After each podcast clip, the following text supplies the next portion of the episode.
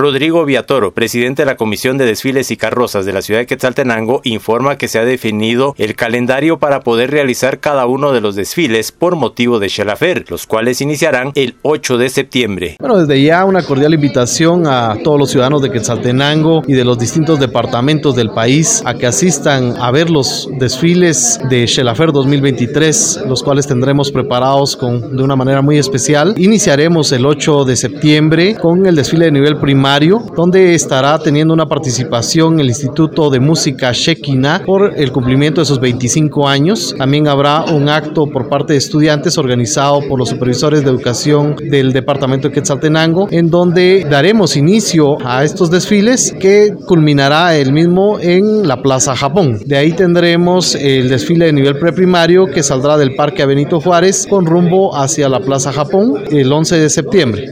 De ahí tendremos el día 13 de septiembre un desfile que durante muchos años no había sido realizado, más por el tema de pandemia también, que ahorita se reactiva después de varios años. Es el desfile de la diversidad multicultural, que es una caminata que hacen eh, aproximadamente hay 14 municipios confirmados. Saldrá a las 7.30 desde el Parque Central de Quetzaltenango con rumbo hacia Plaza Japón, en el cual habrán diferentes actividades culturales como danzas regionales y otros actos que cada municipio tendrá preparado para, para este desfile. También tenemos el desfile del 15 de septiembre que iniciará a las 8 de la mañana en el Parque Benito Juárez y culminará en la rotonda Atecumumán, eh, pasando por la 19 y 29 Avenida.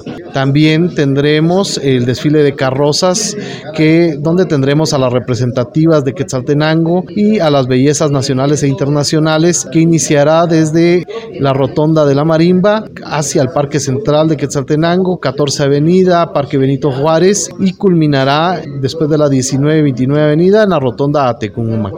Desde Emisoras Unidas Quetzaltenango informa Wilber Coyoy, primera en noticias, primera en deportes.